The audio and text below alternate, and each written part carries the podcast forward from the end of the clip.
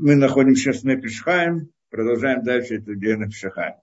Если вы помните, что мы разбирали на прошлом уроке, это, да, по Нефшахаем, это как то идея, ну, идея системы управления, то, что Меркова, колесница, та самая колесница, про которую написано в многих книгах, и все знают. И кроме этого, да, все об этом говорят. И также мы говорили, как, э, э, да, почему происходит, да, почему можно сделать заклинание э, ангелов. Что это такое вообще? Я, в принципе, мы там хотели объяснить этот смысл, почему и да, как можно вдруг воздействовать на ангелов. Мы объяснили всю схему, но до конца, в конце концов, почему же и каким образом человек значит, делает это, это заклинание, как оно помогает, как оно включает ангелов, мы все это не объяснили. Может быть, сейчас э, немножко э, вернемся к этой теме, объясним, это как раз касается дальше продолжения, так нам будет это как бы легче. И во всяком случае, так мы сказали, что значит ангелы, что значит ангелы. Как мы сказали, э, да, э, любое событие, которое в мире происходит, какое-то физическое явление, мы, я просто повторяю это, но чтобы ввести людей в тему, то любое событие, которое происходит, у него должна быть причина, правильно, так мы сказали. Да, все, все это понимают хорошо, да, не будем ходить в различные языческие идеи, которые современные в рамках э, там, теории, разных теорий, там, атеизма и так далее, не будем ходить. Это, это каждому человеку понятно, что у каждого события есть причина, это мы знаем. И мы также знаем, что причина она не может находиться в мире природы, потому что в мире природы есть только в мире природы, есть только те, которые переводят причину, они сами, они являются сами причиной явления.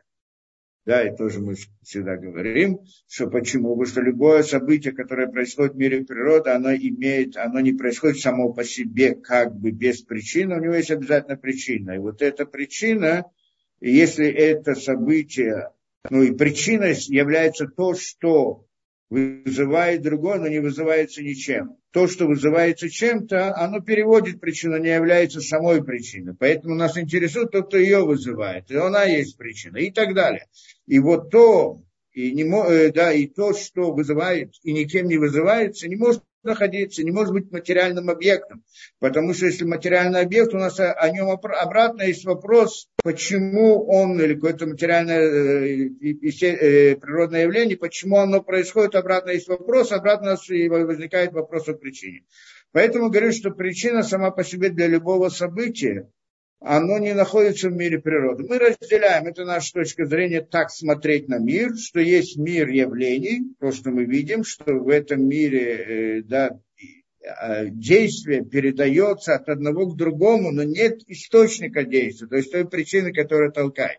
А эта причина, она по определению, по сути, не может быть э, природным явлением, и вот саму эту причину мы назвали, да, вот эту вот причину мы назвали понятием как-то. Мы сказали, что она находится вне природы, это наше определение. Да, если она не может быть в природе, значит она вне природы.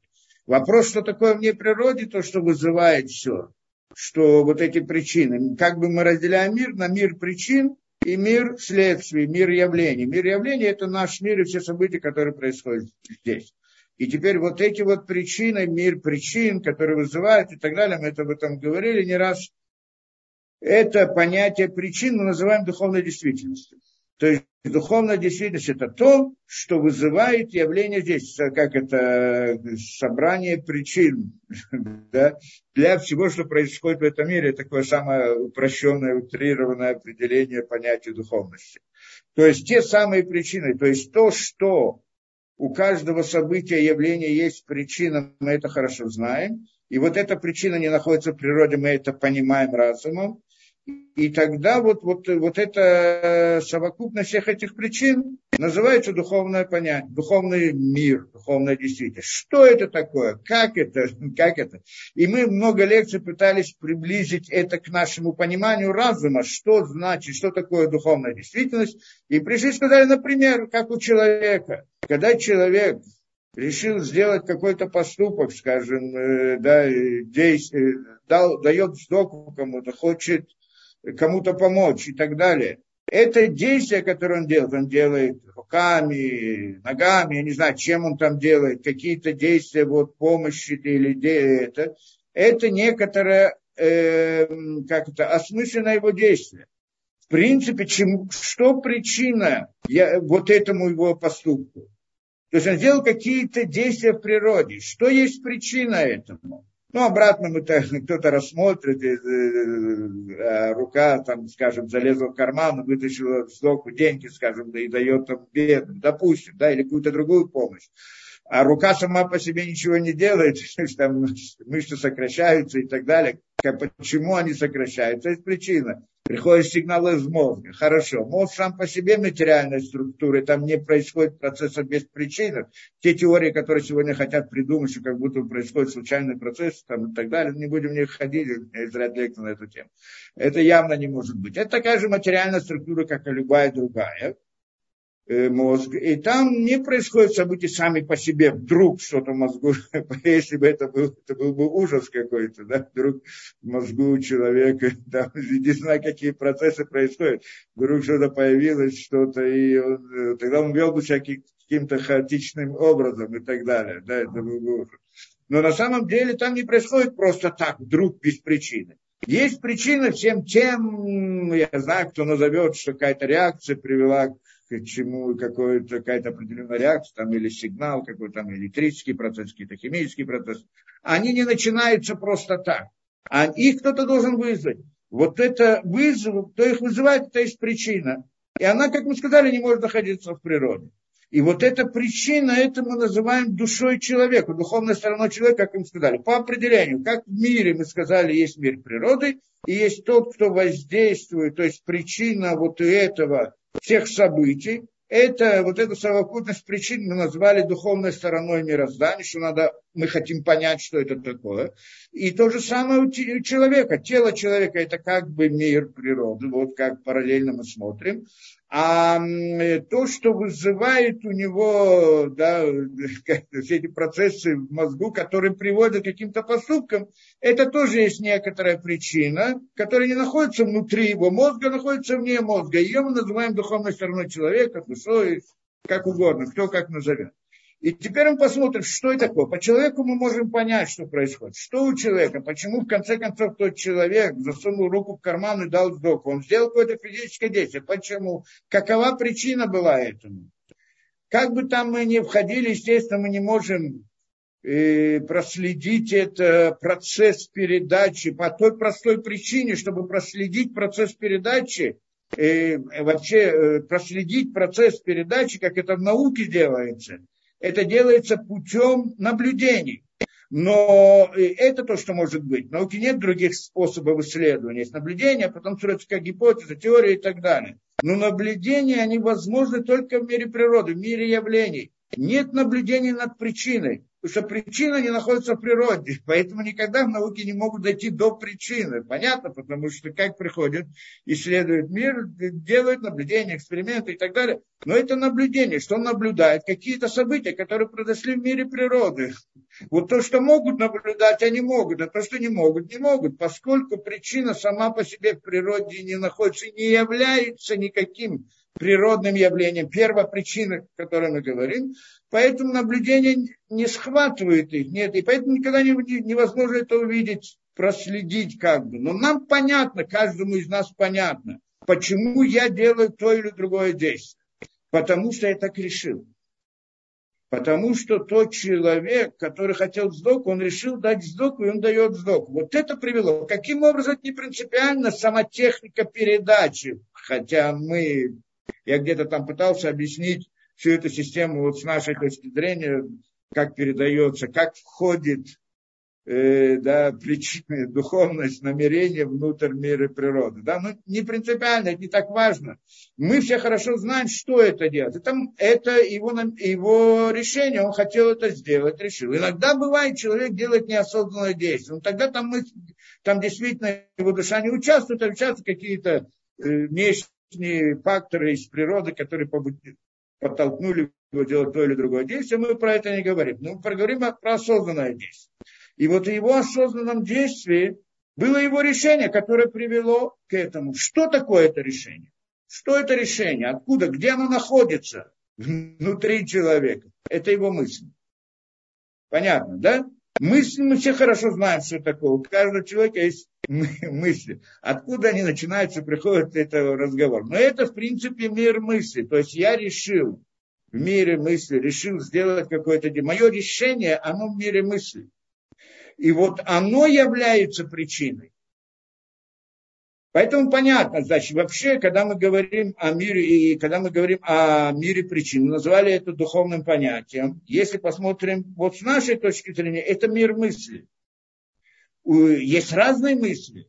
Есть мысли, просто ощущения какие-то телесные, тоже мысли телесности. Есть эмоциональность какая-то, еще какие-то рассуждения, размышления, постижения. Какие-то есть множество-множество сторон мысли. Изучением этих, этого мира мыслей – это, в принципе, занимаются наши книги и так далее. Но это другая сторона. Само по себе, как бы это ни было, это какая-то мысль. Либо это какая-то эмоциональность толкнула человека на поступок. Но это тоже относится к миру мысли. Это понятно. Он хоть где-то в воображении, где-то там, только есть разделяются, мир мысли разделяется на разные уровни, разные места и так далее. Кто знает, мы что-то мы разбирали это не один раз. Теперь, и если это так параллельно мы делаем, переводим это на мир, что мир, как бы мир природы, это как бы тело, а причина его, то, что мы назвали духовность, и причина событий, которые, явления, которые происходят, то, что мы назвали духовностью, да, их, и мы задались вопросом, что это такое духовный мир, это параллельно человеку, как у человека, вот это духовная дух, э, да, дух, причина, духовный мир человека, что является причиной его поступка в материальном мире, это его намерение, это его мысль, Точно так же, параллельно этому, есть как бы мир мысли у мира природы. У природы тоже есть как бы мысль, которая вызывает все эти действия. Только она не построена, как у человека, да, немножко по-другому, но в принципе и у человека она непростая, там множество всего разного, всего разного.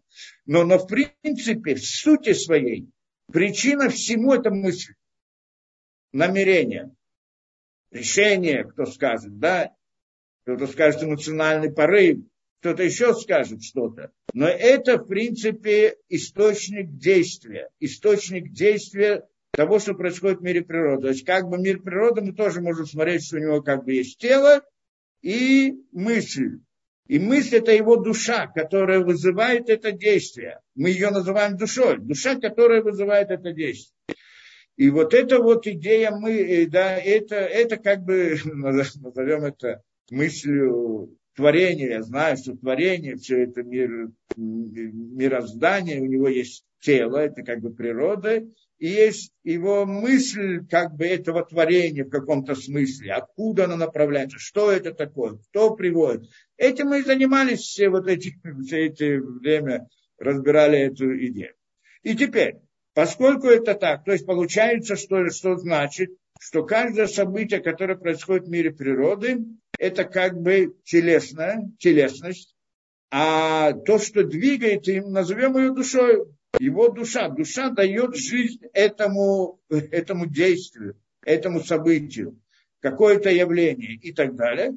И вот, и как мы сказали, что является его душой, как и то, что мы это читали в прошлый раз, э, да, как он здесь приводит, э, да, э, то, что сказано, то, что сказано в Мидраш, что говорит нам, Эйнлха, Эйнлха коль эсев эсев, шейнл мазаль баракеша, макэйту вомерлогдаль, это что говорит нам Мидраш. Нет тебе никакого э, ростка, росток, травинки, нет никакой травинки, которая, у которой бы не было бы Мазаля на небесах, который ударяет его и говорит ему расти. Это написано в этом, да, в Мидраш. То есть, что значит говорит ему расти? Это аллегорическое э, представление это. Но это, в принципе, нам говорит, что вот это вот есть некоторый мозаль. Что такое мозаль?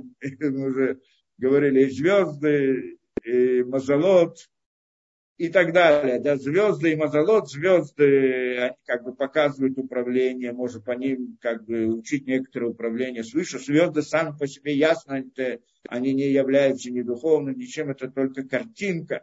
А то, что стоит за звездами, то, что вызывает эти звезды, отображается на этих звездах, это как бы является причиной тому, что происходит здесь, поскольку мы говорим, те, которые говорят, что звезды управляют миром, и звезды делают это действие. Это правильно, что через звезды это действие приходит. Но сами звезды здесь ни при чем. Они, в принципе, не делают действия, а только э, да, как отображают это действие. Ну, то можно смотреть по-разному. Но за ними стоит мозаль.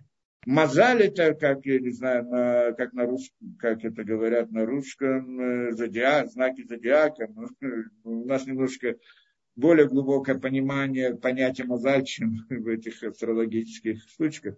Но не принципиально. Есть как бы некоторая духовная действительность, которая, скажем, э, э, ответственна за эти звезды, и она вызывает и как это, э, тот самый росток, тот самый, тот самая тростинка, как говорит нам Мидраш, для того, чтобы она выросла, чтобы произошло какое-то событие, чтобы она могла расти, есть, приходит к нему, как он говорит здесь, э, мозаль на небесах, который ударяет его и говорит расти ему. Что значит ударяет его? Это решение.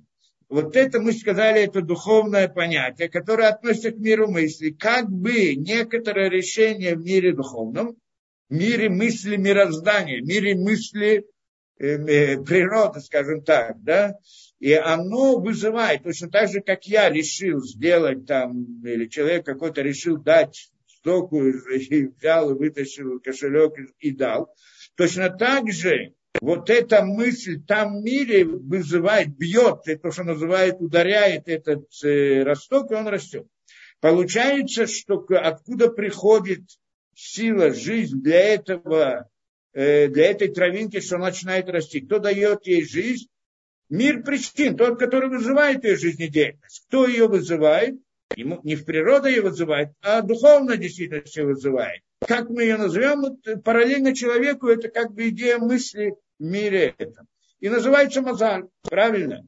Потом мы сказали, что, что мозаль, то есть получается, что мозаль он как бы, мазали, звезды, здесь вопрос, как их разделить между ними, он является как бы той душой, которая толкает, душой, в смысле мыслью, которая толкает его, не мысли, э, это не мысль травинки, у травинки нет мысли, у человека есть мысль, которая приводит, мы только по примеру это переводим, что это мысль мира, мироздания, того, кто сотворил этот мир в конечном счете, то, что мы пришли, как бы мир мысли в, в корне корни творения, и оно вызывает и приводит, значит, этот, э, да, и приводит к, к этому действию. Получается, что мозаль, вот тот самый, да, этот является рас, э, душою этого самого, э, да, этого самого явления, события, да, которое происходит, что вот этот вот он растет, вот это вот событие, и вот душа его, это значит вот этот вот мозаль. Но мозаль сам по себе, у него тоже есть что-то назначено над этим мозалем. Это что он пишет дальше. И у то кохаву мазалю пнемиют навшо выхаюту шаршошеле ото цемах. Так он приводит, что та самая звезда или мозаль, она внутренняя душа, нефиш, жизненность того самого э, растения, Шемимена, что от него он получает силу своего роста. Оттуда он получает. И на все, это его нефиш. Нефиш этого раска. Каяду, э, да, вишорыш, вы нефиш уба кахава мазаль. Теперь, а корень и нефиш того самого, той самой звезды или того самого мазаля, который приводит к этому, является Малахом Имуненом. Это, это ангел, который назначен над ним. Есть другая, значит, этот мозаль для того, чтобы он что-то сделал, действие, у него, значит, само по себе его, чтобы он что-то сделал действие, это, значит, как это, как бы мир причин, мысль, решение, да, э, скажем, решение на уровне э, мысли природы. И вот, чтобы, да, застав, э, чтобы заставляет этот росток, чтобы он э, рост, как, как э, мысль человека заставляет свою руку войти в кошелек и вытащить. То есть мысль решения заставляет, говорит, бьет его, да, и по такому. Точно так же здесь.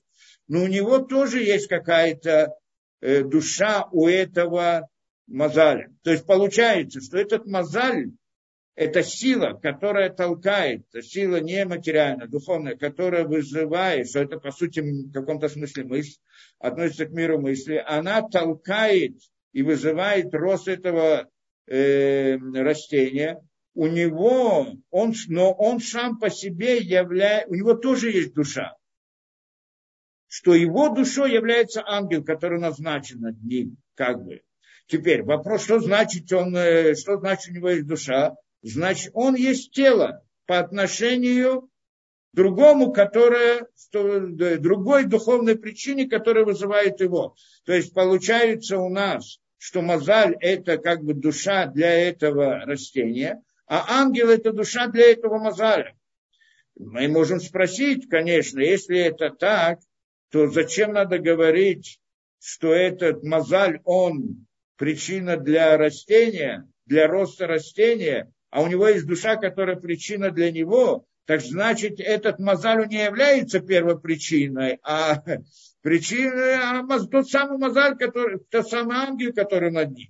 В принципе, это правильно, но, но с другой стороны, есть различия здесь. Кто-то скажет, это тоже похоже, как бы в мире природы, есть передача действий, значит, значит является первопричиной, а передает действие одному другому. На самом деле, это не совсем так, здесь не похоже на то, что в мире природы происходит что там э, прич, здесь понятие причины и следствия. Причина и следствие – это в мире природы понимается по-другому, чем то, что мы говорим. Вот это понятие мы называем причиной и следствием.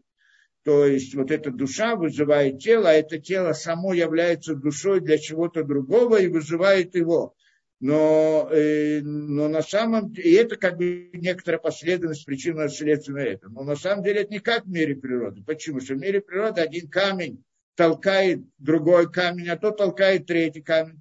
Каждый камень, он существует сам по себе, по своей, по своей действительности. И передается только действие, которое вот в мире природы, если передается, как мы объясняли, что это не совсем так, но не принципиально. Да? Допустим, такой такой, такой системе будем рассуждать, как бы передается действие, но каждый камень, он сам по себе. Он только передает действие, но каждый он существует независимо от другого. А мы же говорим о причинно-следственной связи, это так, что душа и, и душа и тело. Что такое чем душа и тело? Что если нет души, то тело мертвое. Его как бы нет. То есть у нас первопричина это что это такое? Это то, что создает.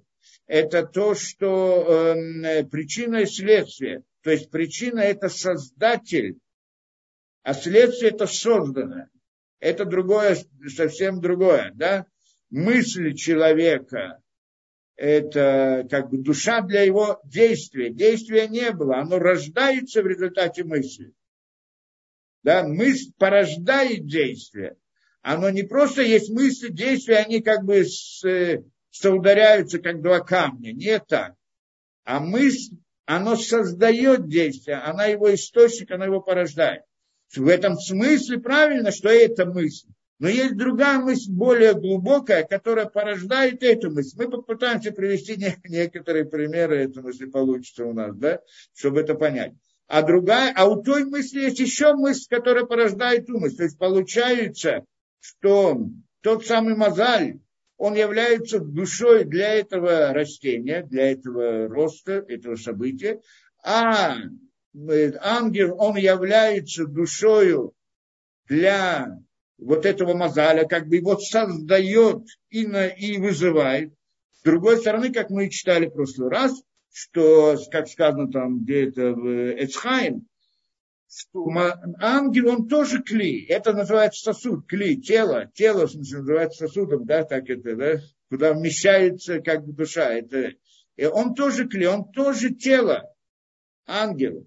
По отношению к, мы, к душе, которая в нем. В нем входит некоторый свет, некоторый свет, свет, назовем это светом, то есть та самая душа, которая дает ему жизнь, создает его и дает ему жизнь, чтобы он делал, делал то действие, которое он должен делать. И получается, что с одной стороны он, ангел, является мыслью, как душой для нижнего, является сам телом для того, кто находится, как бы входит в него, что это душа. И вот это... А у той души тоже есть вот тот же самый тот же самый, да, у него он тоже является, является телом для другой души, которая нет. Теперь, что такое душа? Мы сказали, что сам это ангел, это тоже идея мысли определенного уровня. И душа, которая входит в него, это как бы идея мысли на другом уровне. Что мы тоже попытаемся, если получится, привести примеры, что как различить мысли по уровням. Да, и, и, и так далее оно идет. И то, что мы сказали там в конце, что в конце концов это приходит к имени Элоким. Поэтому и не только этот ангел, а другой ангел, третий ангел, десятый, их миллионы, да, потому что есть миллионы событий. И тогда получается, что все они выходят из одного источника, то, что мы говорим, Элоким, он баля кухот кулям, он обладает всеми силами, чтобы опровергнуть идею идолопоклонства, которые решили в какой-то момент, что сам Создатель он создал этот мир, но оставил его и не управляет им, а передал управление э, звездам, мазолот, ангелам и так далее. Помним. Теперь, что же является душою вот этого, э, да, что является душою вот этого ангела? И это приходит нам, он здесь и говорит, это его имя имя ангела – это его душа, это тот самый свет, который входит внутрь него. Или та самая мысль, которая входит внутрь него. Которая дает ему жизнь и приводит его. Точно так же, как у человека есть душа, которая дает ему жизнь. Что если нет души, то тело просто на тело мертвое, оно же это. Да? Но всякое действие человека, это потому что душа, которая внутри него, она действует. Потому что тело его действует. Тело, оно просто выполняет, или как, как инструмент для этой души. И вот эта вот душа, которая внутри ангела, это имя. И мы должны понять, почему вдруг, здесь, конечно, сразу приходит путаница, и сразу мы смотрим, что значит имя. Имя, у нас есть имя там какое-то ангел, есть много имен ангелов, не будем их приводить, но есть какое-то имя ангела определенное. И, и, и вдруг мы говорим, что такое имя ангела. Мы его записали, у нас оно написано на бумаге, правильно? Как это то, что написано на бумаге, является душой ангела? Это непонятно. Мы больше спросить это. Как слово Элоким, что имя Всевышнего, это имя Всевышнего, имя там, Бога какого-то, что-то, который что-то делает. Имя, как имя может быть душой? Имя это название, так мы понимаем. Да? Мы должны войти в эту тему, это дальше начинает разбирать вот это, это одна из глубоких вещей здесь, и в принципе мы хотим это тоже понять. Но прежде я хотел бы объяснить идею вот этого, э, да, идея, как это может быть, мысль, внутри мысли есть другая душа, что это тоже мысль другого уровня, а внутри нее есть другая мысль, мысль другого уровня и так далее. Тоже, э, как это можно понять? Здесь тоже, э, да, э, э, как это, да, как это можно понять? Э, да, э, ну, обратно, с тем же примером, насчет сдок. Идет человек по улице, и встречается ему какой-то, это, да, ну, несчастный человек, бедный, там, не знаю, нищий. Возьмем пример такой, как бы, естественно, который есть. Да, и и, да, и тогда он, э, ну, и просит, и, да, ему неудобно, значит, что там, что скажут другие, что скажут это, и вообще отвязаться от него, чтобы не приставал к нему. И тогда он дает ему сдоку. Вот это, почему он дал сдоку, почему он дал ему помощь? Из мысли его, правильно? В чем была его мысль, идея мысли его? Отвязаться, мне неудобно, я сейчас нахожусь это, да, и так далее, и кто-то ко мне обращается и просит, и, и мне вообще неудобно, не, какое-то неудобство, я хочу исправить какое-то неудобство. Как мне неудобно, когда там, я знаю, окно открыто и ветер, мне нужно его закрыть, так я иду, закрываю окно. Теперь мне неудобно, что это здесь крутится и так далее, и, и, получи, и он, значит, я должен от этого как-то избавиться, как от ветра я хочу избавиться. Так я, значит, делаю. Это уровень мысли определенный. что он в принципе связан с понятием нефиш, скажем, да, с понятием, да, с понятием нефиш, с различными мыслями. Ясно, у человека есть разные мысли. Неудобно повернусь на этот бок, неудобно повернусь на другой бок. Это тоже мысль определенная. Но это определенный уровень мысли. Может быть по-другому, может быть, по-другому, как бы тоже вот в таком же стиле, похожем, да, скажем, он э, приходит и говорит, что значит, он идет с кем-то встречает э, бедного, и, значит, думает так, и хоть, э, если я ему не дам, то я буду плохо выглядеть в глазах других, так я ему дам, чтобы другие обо мне хорошо подумали. Или чтобы меня да, посчитали каким-то хорошим, добрым человеком, или еще что-то. Это тоже мысль определенная. Она причина этого действия. Но эта мысль может быть уровнем чуть выше, чем та мысль, про которую мы говорили до этого. Но это другая мысль, да, на, на, на другом, немножко на другом уровне. Она, то есть та мысль первая, ну я все утрирую, просто как для примера привести, чтобы только понять, но, чтобы на самом деле надо разбираться в психологии человека каждый раз. Но в принципе, по сути, Первая мысль, она связана с неудобством, как бы с телесностью. Да, вот мне неудобно, как неудобно лежать на одном боку и пернуться на другой бок или закрыл это. А здесь другая. Здесь тоже неудобство какое-то, ну, на уровне эмоциональности. Мне неудобность для других людей. Это уже другой уровень мысли. Это не уровень телесных ощущений, это уровень эмоциональности. Тоже мир мысли, бы сказали. Он как бы выше, но это в рух, как бы условно, да. Как бы там находится. Может быть по-другому, может быть по-другому, что у него может быть эмоциональное пробуждение тому, чтобы сделать что? Чтобы сделать хороший поступок. Да, чтобы сделать хороший поступок, что, или скажем так, он видит бедного, и ему самому трудно тяжело. Есть люди такие, он видит кого-то в, в тяжелом состоянии, ему помогает, почему? Чтобы облегчить себе. Это он хочет ему помочь по-настоящему, да? Ну почему? Так, когда он знает, что кто-то там есть, это, ну, не обращает, где-то кто-то есть, мало ли где кто-то есть. Но когда он увидел своими глазами, сидит человек какой-то несчастный, там грязный или еще что-то, ему больно. Так он тоже дает ему цдоку. Почему? Чтобы облегчить себе эту боль. Это другой уровень. Он не делает это как закрыть окно.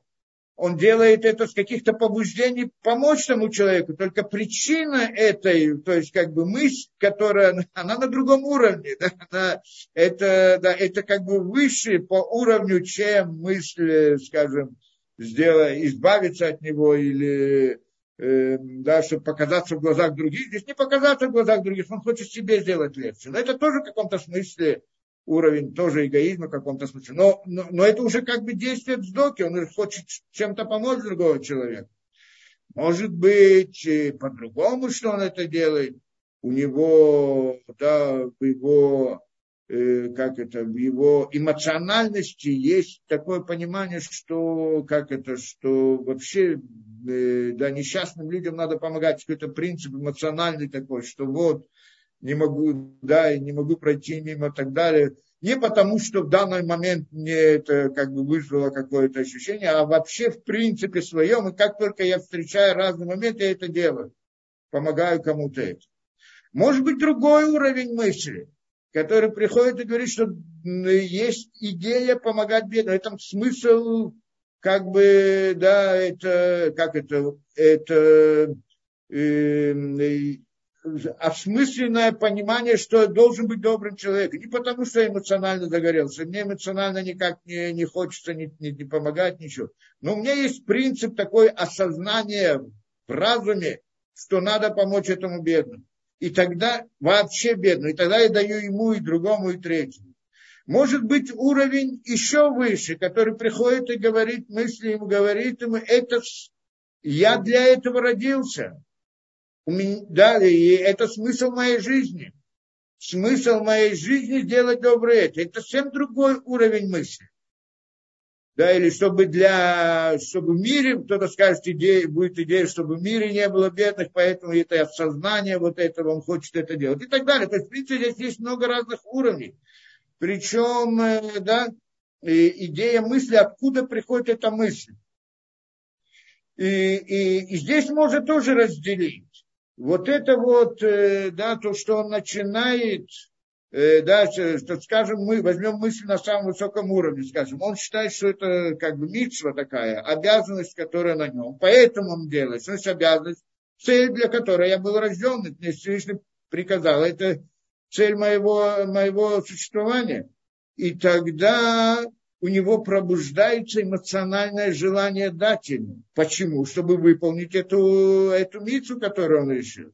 И тогда он начинает, он начинает мыслить, в мысли делать решение, чтобы дать ему. И здесь хотя бы как минимум видим три этапа.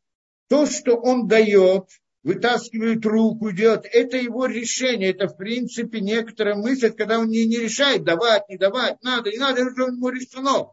Он только уже решено ему действие, он сейчас должен сделать действие. Как сделать действие?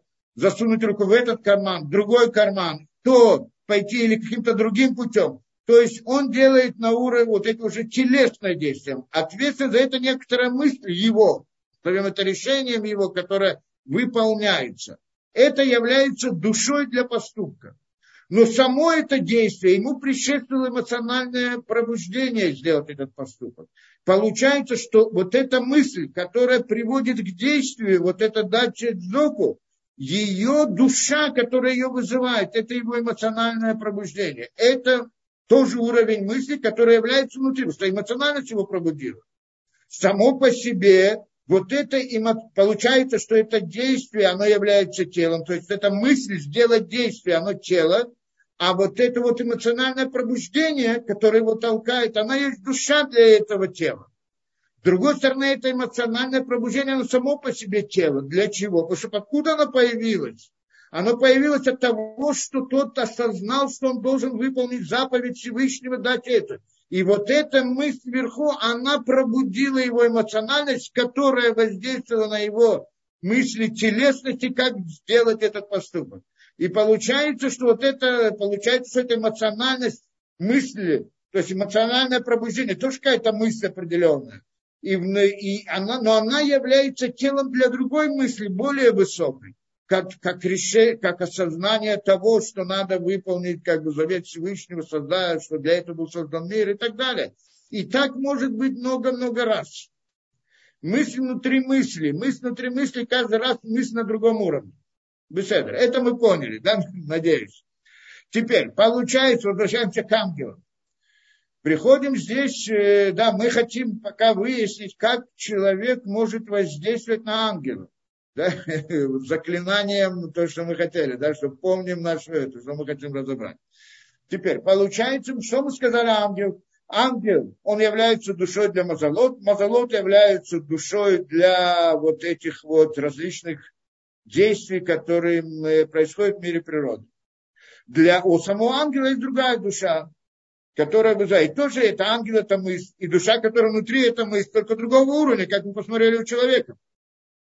И вот эта мысль, которая входит внутрь ангела, которая является его душой, которая его вызывает, мы назвали именем. Имя это и есть вот то, его имя это его душа. И тут у нас сразу вопрос возникает, как имя становится душой?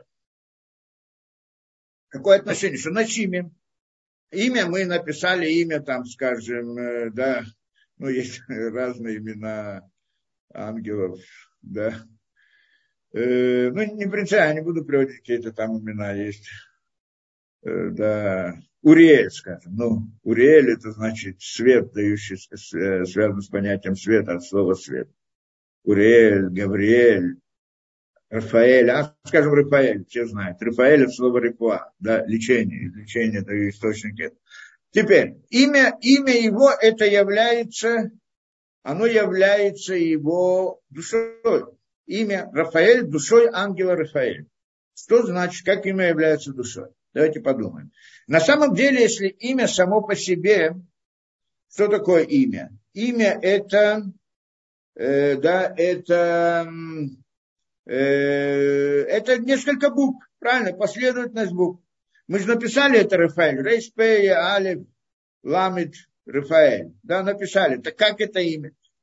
На самом деле то, что мы написали, это не является именем. Это, это запись имени. Да, мы, мы его написали, как это обозначили. Когда я написал слово корабль. Это не значит, что мое слово это корабль. Есть корабль, а это то, что я написал название этого понятия. Так когда я написал на бумаге имя Рафаэль, это название души ангела Рафаэль, в принципе, название, оно на него показывает. Как оно на него показывает, надеюсь, мы не будем в этом ходить в детали, как там по буквам разбирается. Но, но хотим понять суть. То есть само слово, то, что написано, оно показывает на что-то. Нам, когда я прочитаю, я могу понять, о чем разговор. Но в принципе идея вот этого вот имени, оно на самом деле является душой этого ангела. Что значит душа ангела? То, что вызывает его. Что вызывает его к действию, дает ему как бы жизнь и деятельность. Что это значит? Мы сказали, это некоторый уровень мысли. То есть на самом деле слово Рафаэль, оно обозначает некоторый уровень мысли, как мы сказали, который является душой для ангела. Вот этот, как мы сказали, у человека есть мысль двинуться, есть мысль эмоциональность, есть мысль и так далее, а, осознание и так далее. Вот некоторый уровень мысли, он обозначается именно таким, поскольку есть разные мысли. Они имеют различные названия, они различаются один от другого. Поэтому имеет разные названия. Чем, э, почему именно его мысль связана с названием именно таким, Рафаэль, а не другое, как Гавриэль. А почему Гавриэль, Гавриэль, а Рафаэль это Рафаэль?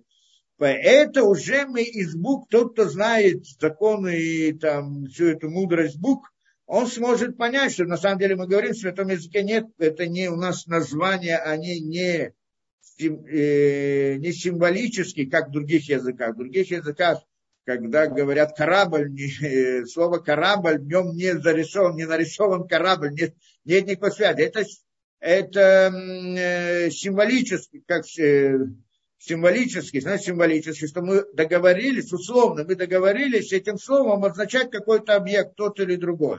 Это на всех языках.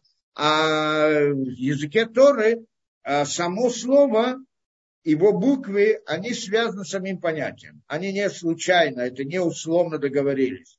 Как это связано? Каждая буква, мы говорили, что на самом деле оно имеет какой-то смысл свой. И комбинация букв, э, у меня ряд лекций, да, и комбинация букв в слове, это как бы комбинация смыслов каждой, каждой буквы.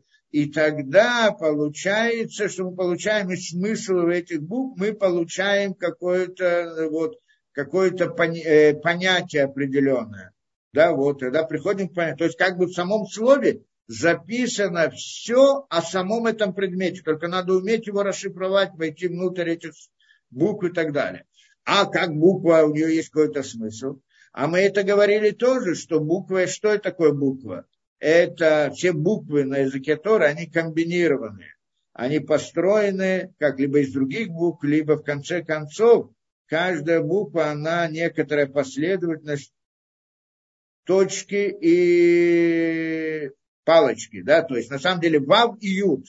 Вав и ют, из вав и ют строятся все буквы, как мы это не раз разбирали, да, мы показывали это, как из, каждая буква строится из да, из э, Вавы, скажем, Алиф, у нее Вав посередине и два Юда с двух сторон и так далее, и так далее. Все мы разбирали все эти буквы, прям рисовали и показывали это.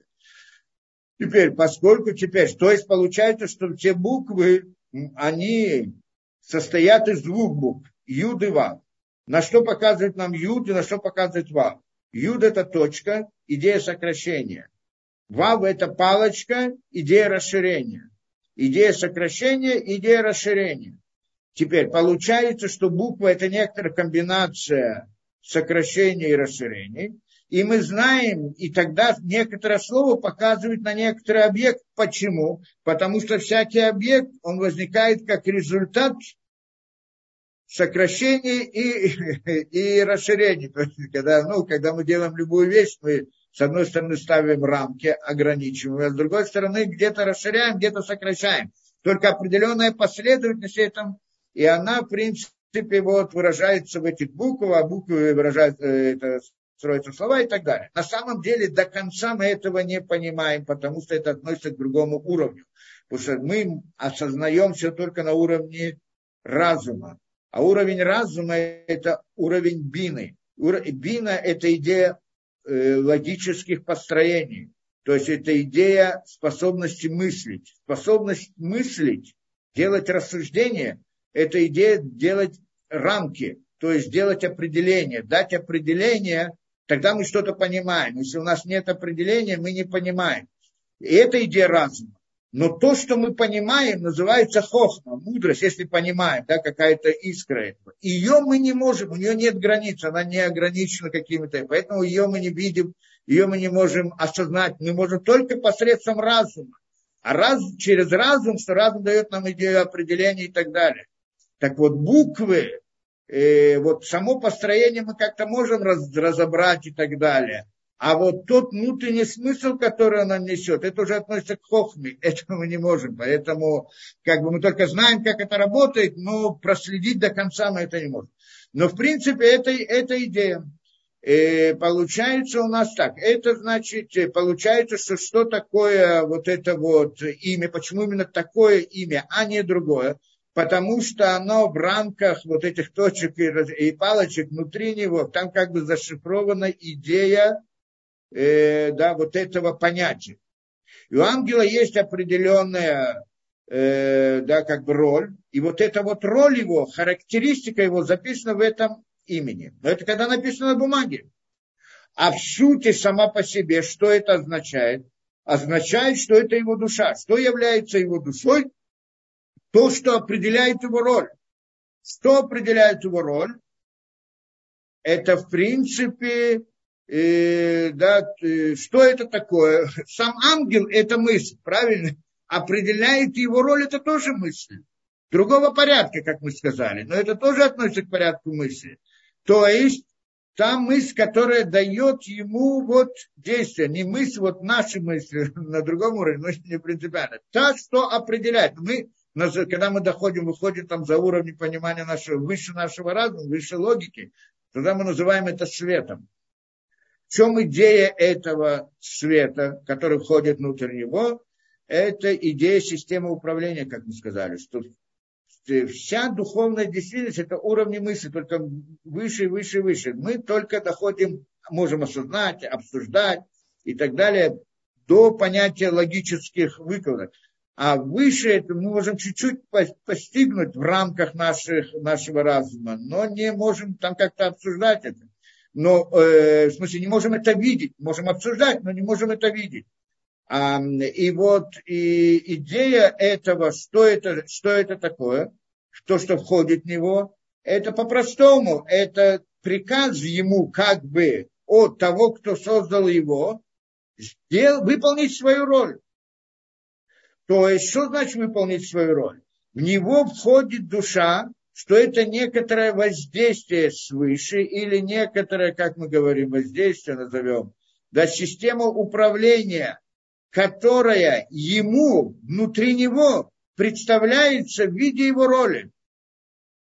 Как у человека есть какая-то мысль, что он хочет сделать вот то-то и то-то, определенно его, как бы, какая-то мысль, что я обязан, должен сделать вот это. Вот есть такие люди мире, я должен делать это, я должен быть таким, я вот, я хочу достигнуть что-то, там кто-то хочет инженером быть, ученым хочу быть.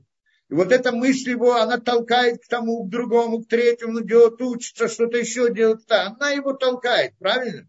Если бы у него была мысль, что я хочу быть балериной или в балете, то она толкала бы его к другим. Поэтому тот, кто занимается балетом, называется балет. Тот, кто занимается ученым, называется ученым. Это имя другие. Понятная идея. Да, это как бы вот та характеристика его действия, то, к чему толкает.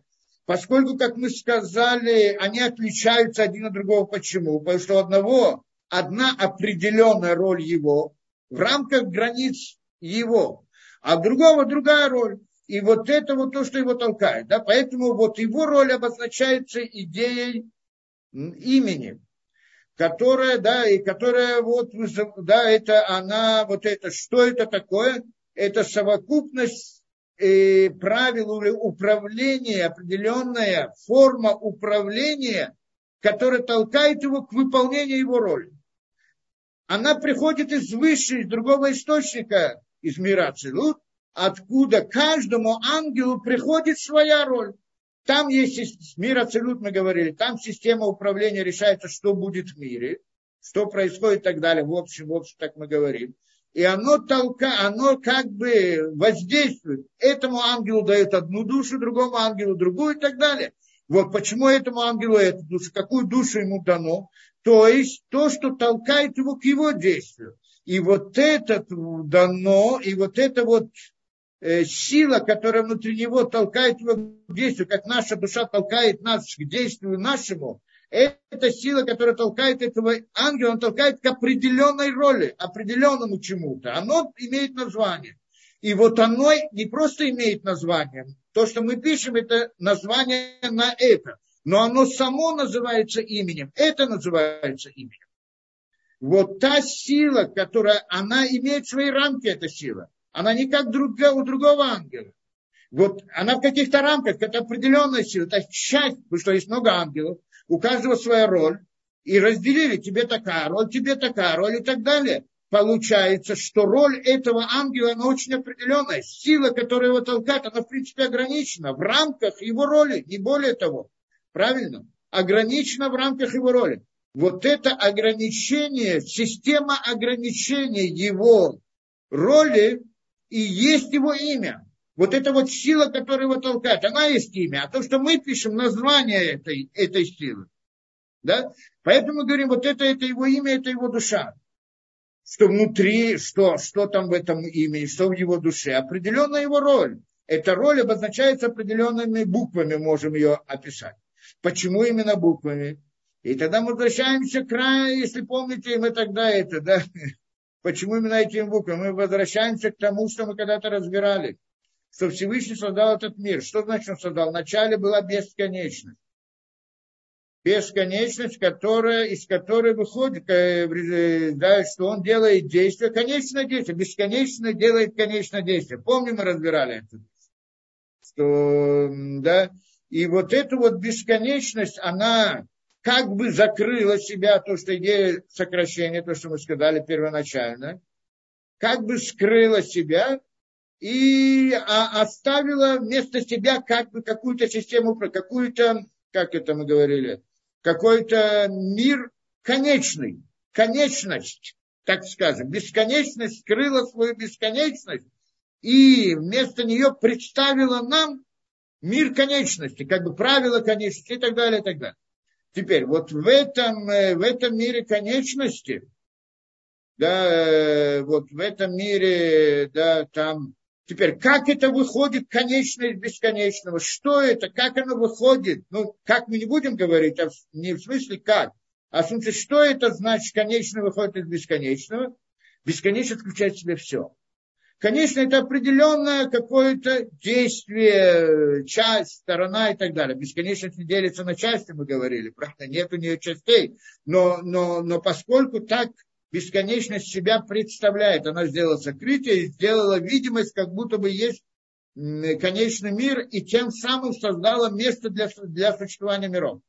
Не будешь сейчас ходить во все разборки, мы это подробно разбирали. Теперь, как там мы это помним, как мы как мы выражается вот это вот, э, да, вот это вот э, э, действие, да, вот эта вот идея, как это из, бескон... э, да, из бесконечности уходит конечность, как мы это, как бы это скажем. После того, что она сократила себя, оно ввело, как это, тонкая линия света, которая вошла. Правильно? Что такое свет?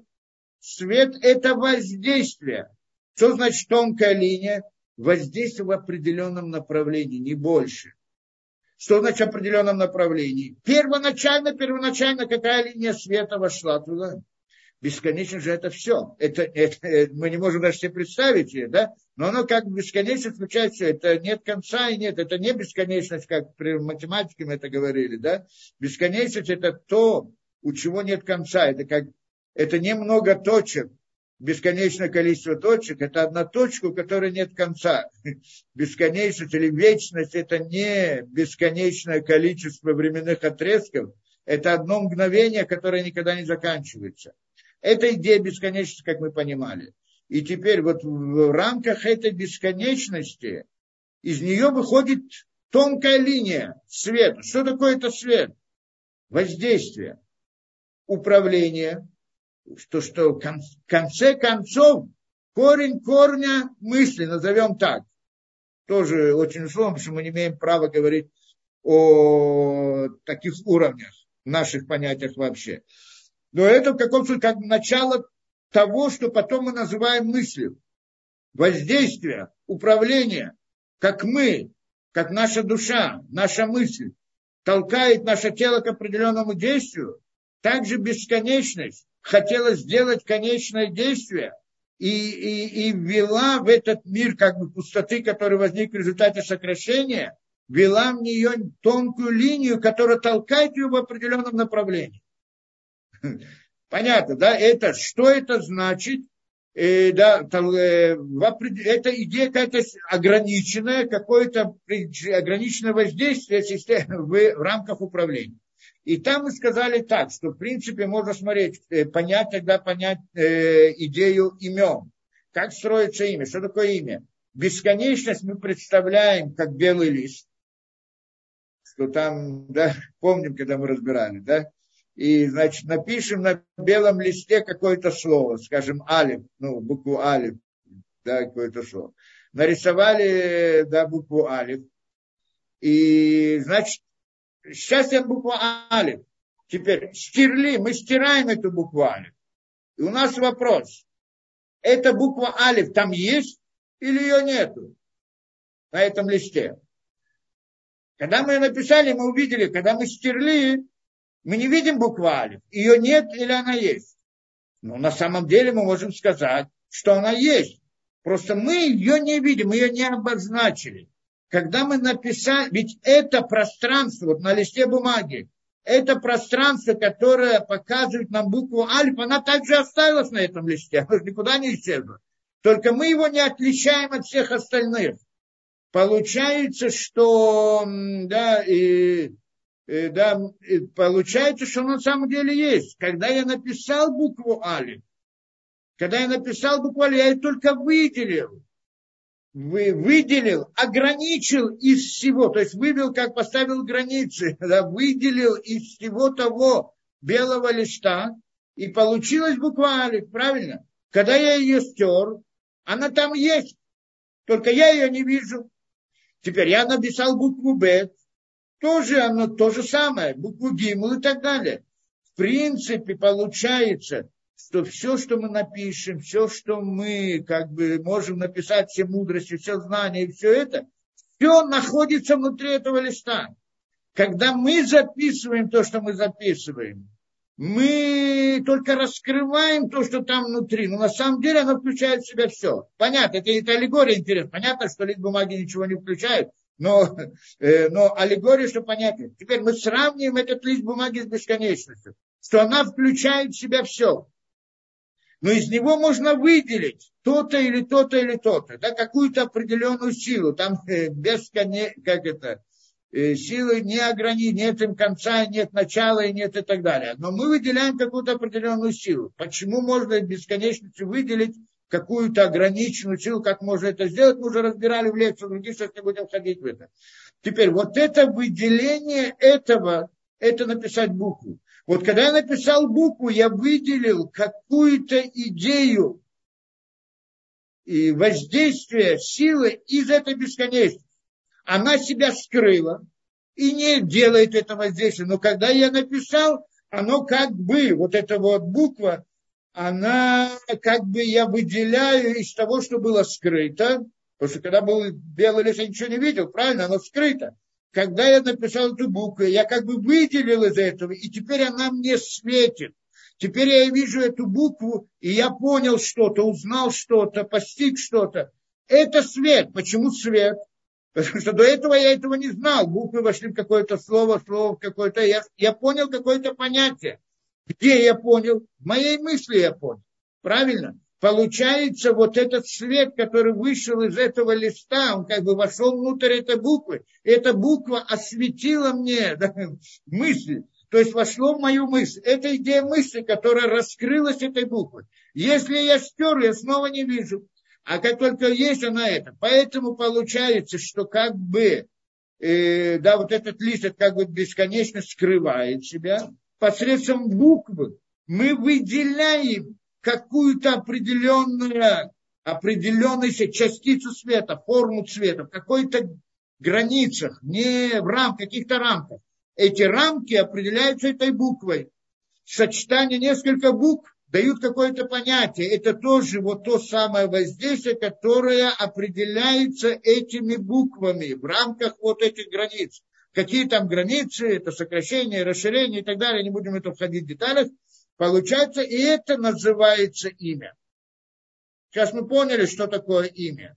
Имя, э, то, что мы нарисовали на бумаге, это как бы обозначение того, что из бесконечности, я беру бесконечность, что на самом деле мы не должны доходить здесь, когда мы говорим о именах ангелов, это не из бесконечности, значительно ниже, но в принципе та же идея, что до, до ангела есть нечто непостижимое для него, а то, что к нему приводит в виде души, это некоторая ограниченная сила, которая управляет им. Она обозначается словом определенным, буквами. Что это значит буквы? Как мы сказали, я выделяю из бесконечности какую-то э, конечную силу. Что это за сила? Это сила мысли. Это мысль, в принципе, правильно? Что когда я прочитал слово, я понял что Для, когда я написал слово на бумаге, я что-то понял, кто-то написал, я прочитал, я что-то понял. Это раскрыло мне, эта буква раскрыла мне свет в моем сознании. Какое-то знание, какое-то постижение. И это является душою этой, значит, ангела. Да? У нее самой по себе есть другая душа, которая выше нее и так далее. Там мы не будем ходить, потому что там, я, мы сказали бесконечно, на самом деле имя ангела не приходит из, вот как бы вот его имя прямо из бесконечности, она из света, который предшествовал ему, что он как бесконечный для него, для этого ангела, и оттуда это выделяется. А тот свет сам по себе выходит из предыдущего и так далее пока мы доходим до бесконечности. Ладно, это мы поняли имя. Поняли также имена Всевышнего. Элоким, и тогда вот все имена, которые мы вот здесь тоже обозначаем, Луки, мы сейчас войдем, он здесь дальше разбирает идеи имен, так поэтому войдем в это дело, да, разные имена, э, да, Шин Далит Ют, Алиф Далит Нун Ют, и все эти имена, которые мы называем, они в принципе тоже та же идея. Они обозначают, только там не уровень ангелов, которые создают природу, как бы, а уровень возникновения системы управления над мирозданием. То есть там есть разница между ангелами и между системой управления. Мы сейчас в это тоже войдем в эту тему. Получается теперь так. Э, да, это значит, э, это, это имя. Теперь мы же хотим понять, что такое заклинание имени, правильно? заклинание имени. И как человек может заклинать и, и, и ангела вообще, что это значит. Теперь мы должны понять, значит, снова возвращаемся к человеку. У человека есть, сказали, тело, у него душа, душа это его мысли, как бы нефеш, рох, нишама и так далее. Да? В принципе, если мы посмотрим э, да, э, глубже, то корень души человека, он где-то начинается, в общем-то, в рамках системы управления, да, в мире, ну, в мире абсолюта, в общем-то, да. Ну, скажем так, что по сути человек, как это, ну, так это должно быть в идеале, и в каком-то смысле это есть почти у каждого человека, что у каждого есть нефиш, рох, нешама, да. Нефиш это относится к миру Асия, Рох относится к миру Яцера, и Нишама относится к миру Брия. То есть, когда был сотворен мир, что было сотворено? Адам. Что такое Адам? Это три мира вот этих, которые включают один другой. Это тоже все души, ну как мысли, мир мысли, да? И, и вот э, мир Брия, это, был, это как бы была душа Адама до греха мир Яцера, это была его рог, то есть назовем это эмоциональность, как мы по нашей аналогии, хотя там трудно говорить о эмоциональности на уровне таком. И его мир Осия – это как бы его нефиш. Да, как нефиш – это телесность, рог – это эмоциональность, то, что вызывает телесность, то, что вызывает эмоциональность, и разум или нишама – это разум, который делает эти вот выкладки, рассуждения и так далее. Теперь, и это только у нас есть только три этих уровня вот у нас, да, нефиш, рох, нишама. Теперь, правильно, что ну, человек, по сути, теперь, когда он согрешил и вошел внутрь этого мира, и, кажется, разбился на много как бы душ, и каждая душа, каждый человек, он как бы идея, частица Адама, в смысле, что его нефиш этого человека – это частица мира Асия, его рох – это частица мира Яцера, и его нишама – это частица мира Брия. Все вместе они как бы включают все эти три мира.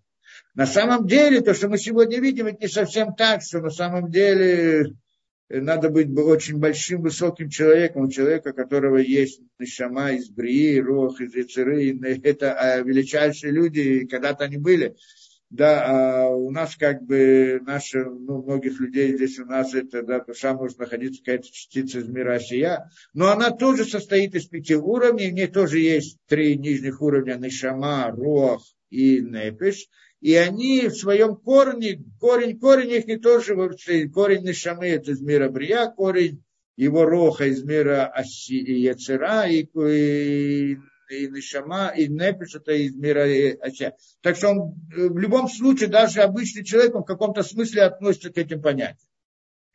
Теперь, э, и это значит что? Это значит, получается, да, э, Непиш, Рох, Нишама, мир Асия, мир Яцера, мир Брия.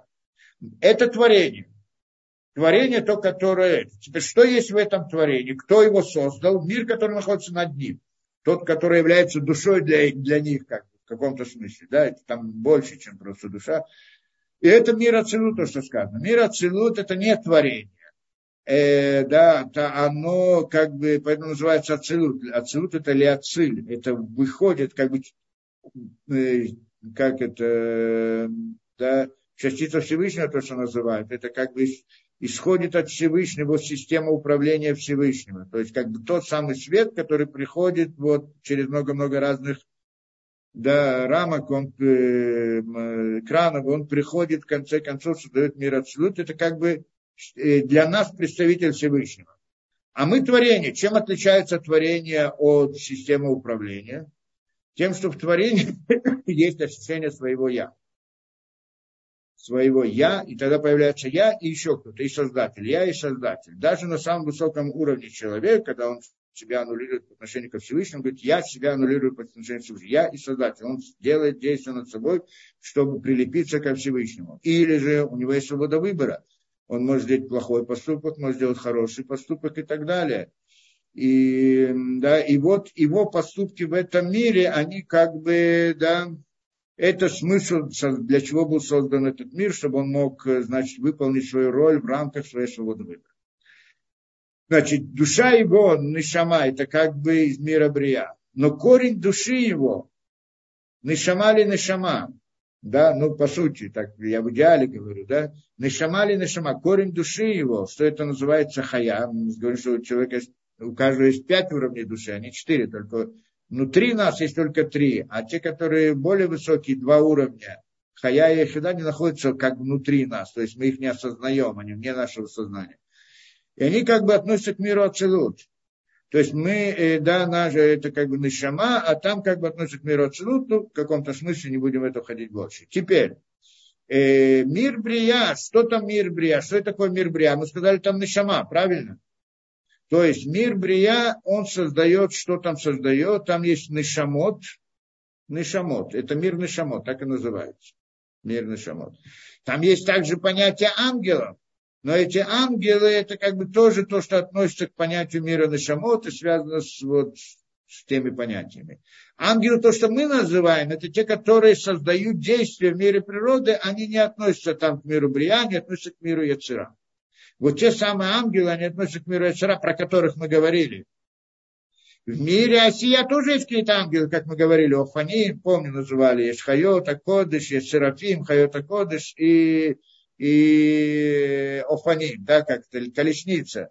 Да, есть как бы кресло, есть кресло, вокруг которого э, там ангелы Серафим, то, что называется, это относится к миру Брия. Это не те ангелы, про которые мы говорим, их тоже почему-то называют, их тоже называют ангелы, но в принципе это так. Да, а э, мир Яцера – это как бы хайот, то, что мы говорили, звери, которые двигаются и так далее, это идея ангелов, это мир ангела, в общем-то, и это как бы звери в этой колеснице, да, ну, звери, которые ведут ее, несут, толкают.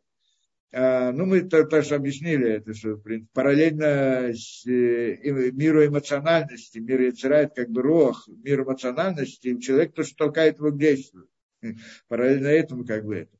А мир россиян, там тоже ангелы, но это обратно другие ангелы, ну да, скажем, тоже такие, тоже то, э, своя роль. Они называются офаним. Офаним это колеса этой колесницы. да, как бы колеса, звери, которые толкают, сиденье – это мир Брия, и там, кто сидит на этом сиденье, это уже относится к миру Ацилут. Это вся система управления описывается вот этой колесницей, как мы объясняли на прошлом уроке. И теперь получается так. Э, да. И теперь получается так, что, значит, эти вот ангелы, про которых мы говорим, которые делают здесь разные действия, это да, это, они относятся к миру Ецера, там они находятся, там они существуют. Душа к ним приходит сверху или там, ну, то вопрос, как там это, да, э, э, да, ясно, что сила, которая их дает им жизнь, приходит сверху из другого мира, из мира Бриапаси, из мира Ацелут и так далее. Теперь, э, а, а, а человек, его душа, мы говорили, Нефиш это относится к миру Асия, Рох относится к миру Яцера, и Нишма относится к миру Брия. Его Нишма относится к миру Брия. Правильно? А, яце, а ангел относится к миру Яцера. Поэтому у человека есть возможность воздействовать на ангела. Да, это идея заклинания. Это воздействие, это идея заклинания. Надо понять только суть как бы этого здесь, только суть, не вот по-настоящему это. Да, вот, и, так, и это называется, можно заклинать, потому что он находится выше. Что значит выше? Потому что душа ангела – это его имя, правильно мы сказали. И его имя приходит из мира, который выше него. Душа откуда он приходит? Из мира Брия. А душа человека, Нишама, она тоже относится к миру Брия. И он может назвать это имя, скажем, сделать какое-то действие и привести этот ангел, как э, заставить его, как-то, если он его называет или что-то как-то там вводит в это, ведь имя, то это его душа, значит душа, вызывает его действие ангела.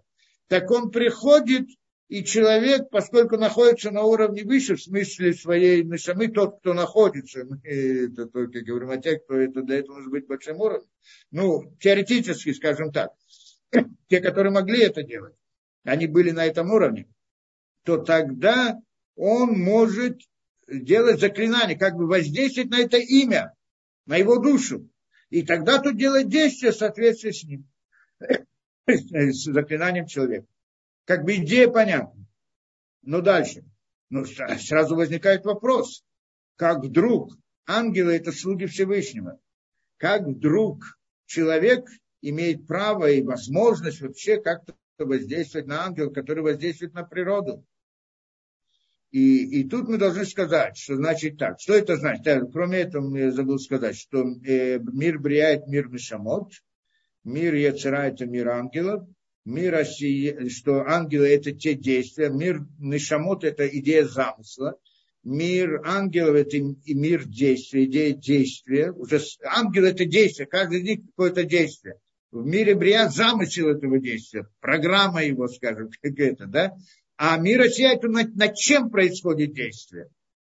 И поэтому ангелы воздействуют как бы на мир Россия и здесь и тогда. И поэтому были созданы души и ангелы. Ангелы создают природу, это их роль, которой они были созданы. А человек, он находится внутри природы, в телесности, но душа его находится там, как бы наверху, в районе мышц, смотря где у него мышц, там, там, там, он, там его душа. И тогда, и здесь он может сделать, здесь, находясь в мире природы, он живет в этом мире природы. Это творение, которое было сделано, окружающий мир, что это было создано разными ангелами, и это та самая природа, про которую мы говорим, душа природы, про которую мы говорим, мир причин природы, про то, что мы упоминали, мир причин природы или мир э, как его, души природы, да, мир мысли природы, все это относится к ангелам и к их действиям. Там мир Осия, там находятся вот эти вот мазолот. Да, что ангел это душа для мазолот, а мазолот уже делают действия здесь и так далее, создают видимость всего существования мира и всего прочего. Получается у нас это, да, а человек находится внутри этого мира, но телом находится, а душа его, она находится выше ангела, в общем-то. И теперь спросим, на каком основании, каким образом вдруг человек может сделать какое-то действие. Да, ну, действие он как бы воздействует на имя, в принципе. Имя ангела, это вот заклинание имени. Что такое заклинание имени, мы не будем сейчас называть, разбирать это, да. Но, но, но есть какая-то возможность воздействовать на имя, то есть на душу ангела. Каким образом? Почему у него есть разрешение, скажем так? То есть как это вдруг работает? И мы сказали, что вот мы находимся здесь в мире природы. И наша особенность, отличие от ангела, ангел, он как роботы. Ангела нет свободы выбора. У нас есть свобода выбора. В мире природы, то, что мы находимся, у нас окружает мир природы. Здесь тоже есть, у них тоже нет свободы выбора. Те, кто окружает нас, разные животные, растения и так далее, у них нет свободы выбора. Они тоже как роботы, как инструменты, как орудия. Они живут по, в рамках законов, которые им как бы установлены. Откуда приходят законы их функционирования? От ангелов. Ангелы они, но ангелы сами как роботы. Понятно, да, получается, что мы здесь находимся как бы в центре мира, человек находится в центре мира, он как бы не имеет свободы выбора, а вокруг него окружающий мир, который нет свободы выбора. То есть он действующее лицо, а окружающий мир это инструменты для него или место, где он действует. Да, это понятно. Точно так же в мире Осия, ну, скажем, в мире Осия находится нефиш человека, а вокруг те ангелы, которые, или те мазолот, назовем, как их назовем, они являются окружающим миром для него в каком-то смысле, правильно? Теперь, в мире Яцера, рух человека, ангелы, которые там, это как бы мир там, на том уровне, это как бы, когда он спускается в этот мир природы, мы получаем человека и окружающий мир вокруг него, да, что окружающий мир создают эти ангелы, которые делают разные явления. Но на более высоком уровне у нас есть, скажем, на духовном уровне миросия. Миросия, там, нефиш человека, и вот те самые мазолот, скажем, и так далее, это окружающий мир для него. В мире выше, в мире Яцера, есть рог человека, это как бы суть, которая, это, да, у него есть свобода выбора, а вокруг него ангелы, которые являются окружающим миром. Да, как для нас животные, для там ангелы. Мире Брия есть нишама э, человека, и нет там окружающего, ну, там нет этого окружающего мира. То есть есть так как бы идея этого окружающего мира, но самого этого окружающего мира как бы нет. Он только начинается с мира Яцера. Теперь, ну, тоже условно мы это говорим, потому что на самом деле это, да. И теперь получается, что у нас здесь? У человека есть свобода выбора. Что значит свобода выбора? Он может, в отличие от животного и окружающего мира, он может делать э, э, различные, как это, да, действия, э, про, э, добро и зло. Он может делать во имя Всевышнего, может делать против Всевышнего. Есть у него такая возможность. Как эта возможность возникла? У ангела нет такой возможности. Почему? Потому что ангелу все открыто. Он тоже разум определенный, только ему все открыто, истина, у него нет тела. Мы здесь находимся внутри тела, и тело как бы дает нам сокрытие, скажем так, в каком-то смысле, да, что мы находимся, тело дает нам, делает нам сокрытие, то есть мы скрыты внутри тела и не видим, не видим источник, не видим. Мы можем рассуждать, понимать, но мы не... Правильно, что наша душа и душа нашей души, она там относится к этому миру истины но мы его с ним не контактируем, мы как-то не видим. Мы то, что мы видим, ограничиваем. Это идея сокрытия, то, что нам закрыли глаза. Мы можем только до разума что-то там делать, логические выкладки, а что находится за этим, мы уже не видим. Чуть-чуть какую-то искру истины можем увидеть, почувствовать. А вот по-настоящему мы не видим. Не видим то, что вот сам духовный мир. Вот все, все это мироздание. Мы видим перед собой окружающий мир. Это что мы видим. А это мы не видим, чтобы сказать, как оно, что оно и так далее. И поскольку мы не видим, и, и с одной стороны, а с другой стороны, у нас есть понятие «я», которое возникло у Адама, еще появилось как бы корень понятия «я». Есть «я». В принципе, оно вошло тоже результат как сокрытие. Когда скрыта истина, скрыта связь на, между моей душой и между Всевышним. Как будто бы я ее не вижу, этой связи. И поэтому у меня появляется возможность пойти в сторону Всевышнего или пойти в сторону телесности, да, и так далее, есть выбор это. Ладно, это касается свободы выбора, не будем сейчас ходить в это. Кроме этого, у меня есть возможность в этом мире использовать окружающий мир для моей цели. Так был создан человек. Для чего? Он был послан в этот мир и был отсечен от источника истины, чтобы у него была свобода выбора, что мог выполнять заповеди Всевышнего, что мог приблизиться и сам своими силами подняться на уровень духовности и за это получить награду там. Это как бы основная цель мироздания первоначально. И вот он находится внутри этого мира. Для того, чтобы он мог выполнить эту цель, ему нужны инструменты. Правильно? Как он может дать сдоку, если у него нет денег, или нет денег вообще, или нет, да. Как он может там говорить благословение, если нет э, еды, если он не может если нет желудка у него, в конце концов, да. Ему нужно все, ему нужно тело, ему нужны инструменты различные и так далее. И весь этот мир окружающий, который вокруг него, это инструменты для него, для его деятельности. Для служения Всевышнему, естественно, но он может их использовать для зла тоже, и свобода выбора. Для этого или для этого. Может их использовать. Как он использует? И разными путями. Один из путей то, что сегодня. Ну, создают разные технологии и так далее. Да? Создают разные технологии, создают, используют э, законы природы, изучают законы природы, используют их для того, чтобы вы достигнуть какой-то, использовать их для каких-то э, целей, либо для хороших, либо для плохих, но это значит используют этот мир. То есть получается, что мы, находясь здесь, можем использовать окружающий мир. Почему мы можем использовать? Это же Всевышний создал, а мы какое право имеем это делать?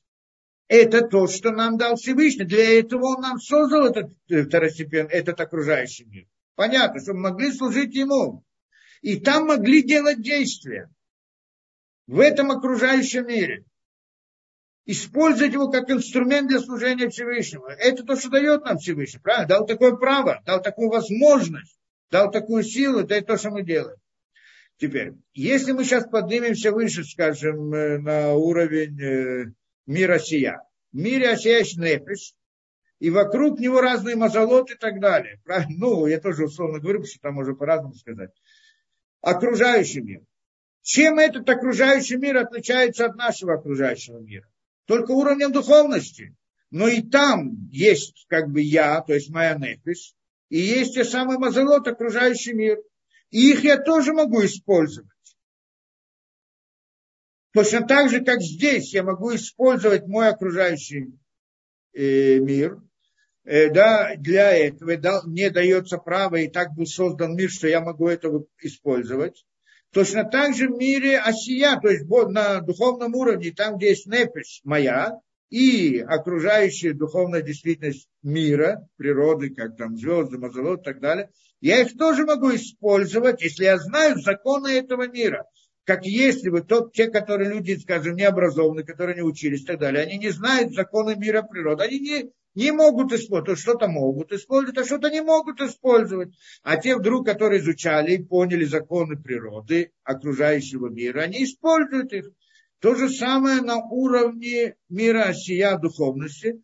Если я знаю законы функционирования того мира, то, по всей видимости, я могу их использовать, этот окружающий мир там, для нефиш, которая находится там или, или та нефиш, которая там, использует тот окружающий мир. Поднимемся выше, мир, мир Яцера. Там находится рог человека. И вокруг него ангелы. Правильно? Вокруг него это окружающий мир. Как здесь у нас все животными и так далее, это окружающий мир для нас. Точно так же там в мире Яцера ангелы. Это окружающий мир, а, а человек там представляется в виде рох. Рох его это там. По всей видимости, там тоже можно использовать окружающими. И более того, у человека есть нишама, который в мире брия. И она выше мира Яцера и, и этого. У него тоже там есть окружающее, можно что-то назвать окружающим, только замысел окружающего мира, что-то такое есть. Но выше этого нет ничего, есть выше эта система управления, нет творения. Творение здесь, в мире Брия. Теперь, э, как я могу воздействовать на ангела? Ну, точно так же, как я могу здесь воздействовать на животное. Только если посмотрим хорошо, воздействие, и тигр бежит, я могу из него воспользоваться, или бык, могу его воспользоваться, корова, могу брать ее молоко, использовать ее там мясо, может быть, кожу, что-то еще и так далее, правильно? Я могу использовать. Как я могу использовать? Она меня забодает и растопчет, и я ничего не смогу сделать. Но я могу. Как я могу? Для этого мне нужен разум да, как, как существо физическое, я не могу, я не смогу противостоять этой короне. Но поскольку есть разум, и я тогда могу придумывать разные пути, как ее э, схватить, как ее а, обезвредить, как так далее, чтобы и так далее, то есть корову, тигра, быка, того, другого, третьего, разные явления в природе. У меня есть разум, который дает мне возможность использовать ее. Что это разум? Это идея мысли, то есть идея души, относится выше. То есть поскольку у меня есть сила, которая выше этого мира природы, то есть мой разум, поэтому я могу воздействовать на окружающий мир в нашем мире. Понятно. Я воздействую на окружающий мир, используя свою душу, которая выше этого мира. В таком же смысле я, моя, скажем, руах находится в мире Яцера, вокруг него находятся ангелы. Как этот рох может использовать эти ангелы? Не может. Но у него есть нишама, которая находится в мире Брия, и вот посредством этой нишамы он может использовать их тоже. То есть это идея заклинания. Я попытался упростить, насколько возможно, да, эту, вот эту идею, чтобы дать какое-то понимание, как это можно делать, как это работает воздействие. Теперь, и вот это вот, э, да, теперь выше мира брия человек не может действовать. Теперь, получается, что действие на ангелов – это как действие на корову в каком-то смысле, ну, да, утрированно. Это действие, только нужно уметь, надо знать ее законы, знать правила и так далее. Не нужно какого-то особого разрешения, так я понимаю эту вещь. С другой стороны, мы говорим, что человеку не только воздействует там, он может воздействовать на более высоком, ну, в мире Ацелут, в системе управления. Дал Всевышний человеку возможность быть соучастником Всевышнего создания миров, так мы говорим. И на самом деле человек может, влияет и воздействует на систему управления на мир Абсолют. Но то влияние воздействия, оно не такое, как воздействует на ангела, не такое, как воздействует на корову. А какое?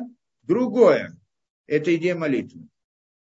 Чтобы привести к каким-то изменениям там на духовном уровне, не в мирах Брия и Царавасия, а в мире Ацилут, это идея молитвы, как мы приводили, да, там и намерение в молитвах, притянуть то, другое, третье. И молитва – это другой принцип. Это я не изучаю законы мира Ацилута и использую их для своих целей, как это в мире. Это только в творении так работает.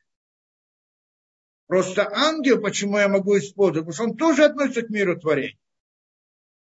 Как корова относится к миру творения, так же ангел относится. Поэтому у меня есть какая-то возможность это использовать. А, можно это, нельзя, хорошо или плохо. В принципе, можно, говорит, только наше время не, не разрешают делать, потому что люди должен быть очень высокий уровень человека, если он начинает делать то, к чему он не относится, он может навредить себе, другим, и только хуже сделать, а не это. Да? Но это другая тема. Но теоретически есть такая возможность. И он не должен спрашивать, как бы у Всевышнего здесь вопрос. Это ему дано, как и это дано, так и это дано. Но когда же мы хотим привести каким-то изменениям, скажем, в мире Ацелут, что это значит? притянуть свет в этот мир. При, при... Мы молимся, чтобы было здоровье у кого-то, чтобы еще что-то. Это, это не приходит от ангела, это приходит от Всевышнего. О, что значит от Всевышнего? Из мира отсюда. То тогда мы обращаемся к молитве. Механизм молитвы он совсем другой. Это не заклинание и ничто. Да? Заклинание это типа вот э, знание законов природы и делать действия. Это так. А там совсем другое. Я не могу воздействовать на Всевышнего, не могу сделать это. А что я могу? Я могу попросить. По-простому. Попросить, и тогда, если мне полагается, то и получается.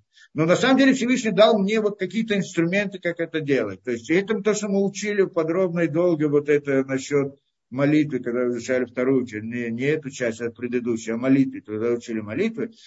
И эта идея что? Что человек, так Всевышний создал мир, что дал возможность ему воздействовать на, на духовный смысл мира целых. Не воздействовать, просто делать действия, а вот каким-то образом. Там воздействие только через Всевышний, только через молитву, только через просьбу к нему.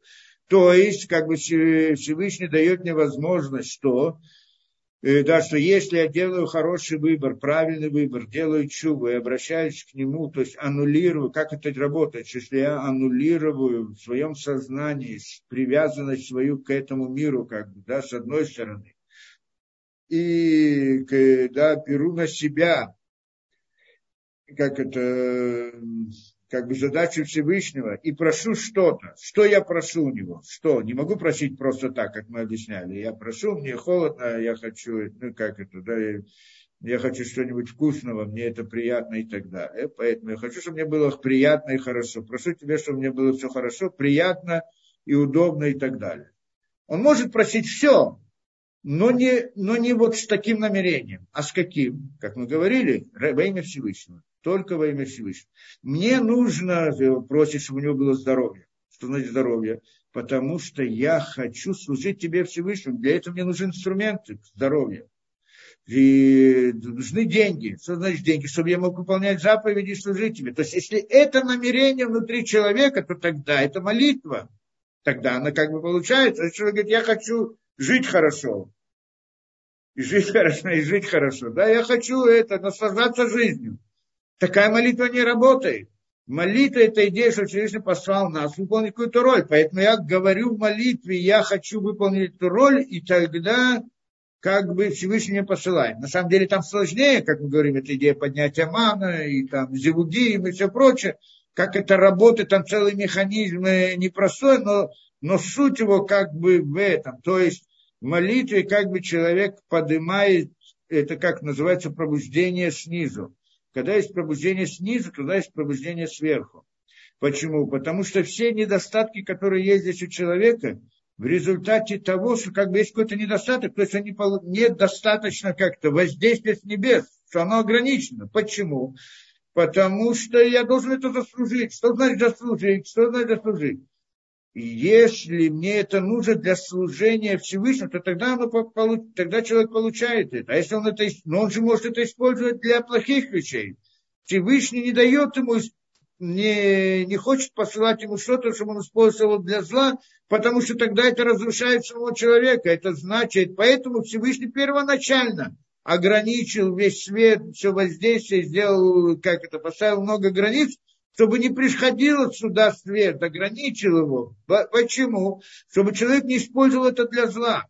Но когда человек обращается ко Всевышнему и хочет служить ему, то тогда это значит, что он как бы поднялся ко Всевышнему, и когда он поднялся, туда ему дают ту самую возможность, что он может потом прийти какую-то частицу света, порцию, другую порцию света для того, чтобы он выполнять и так далее. А прежде этого, чтобы прийти с этой просьбой, он должен сделать чуву.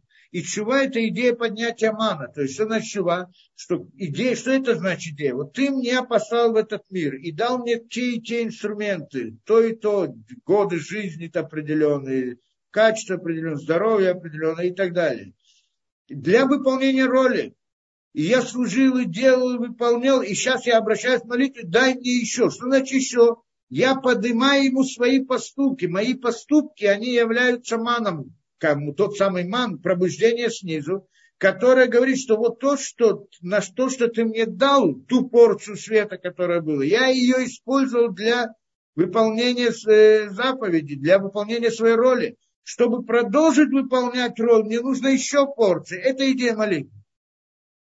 Чтобы выполнить свою роль ради Всевышнего. Это идея молитвы. И для этой роли мне нужны здоровье, деньги, и дети, и имущество, и все что угодно, и так далее, и так далее. Это все я включаю в этот запрос. Это запрос. И тогда Всевышний так построил этот мир, что если я поднимаюсь вот, вот с таким запросом, то тогда мне выделяется новая порция света. То есть он ограничил меня, чтобы, не, чтобы этот свет не разрушил меня, что если я получу все, использую это для зла, то я никогда из этого зла не выйду. А так он как бы ограничил только то, что, то, что есть. И если я продвигаюсь, то тогда он мне посылает какую-то порцию света, потом еще, потом еще. Это идея молитвы. Для, ну, как бы в общем, это идея молитвы.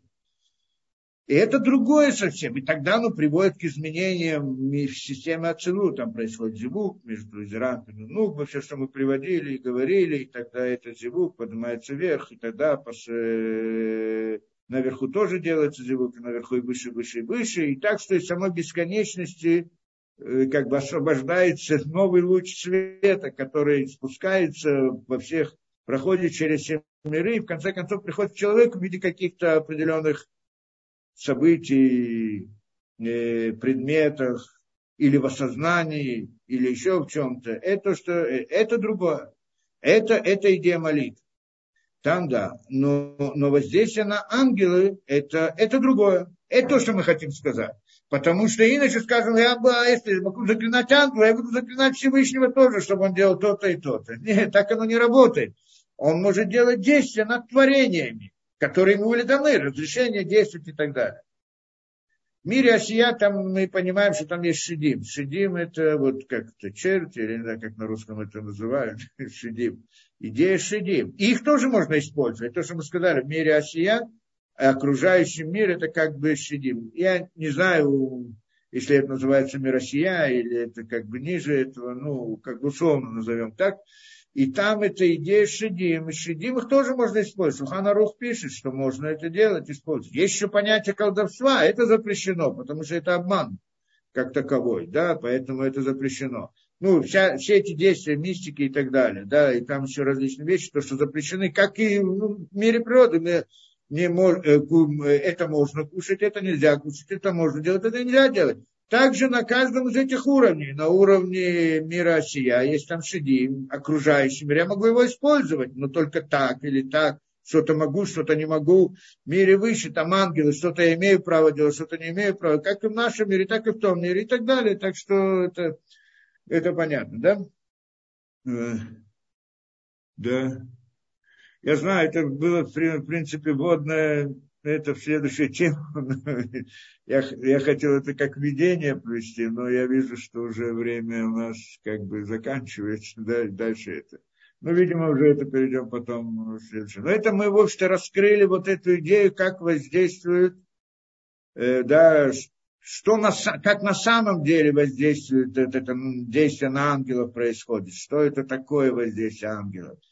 Да, это вот душа, и что такое душа ангелов? Да? И поскольку это душа, дальше он уже э, да, идет, ну, дальше там, следующая глава очень интересная, но мы уже, наверное, в следующий раз войдем в нее.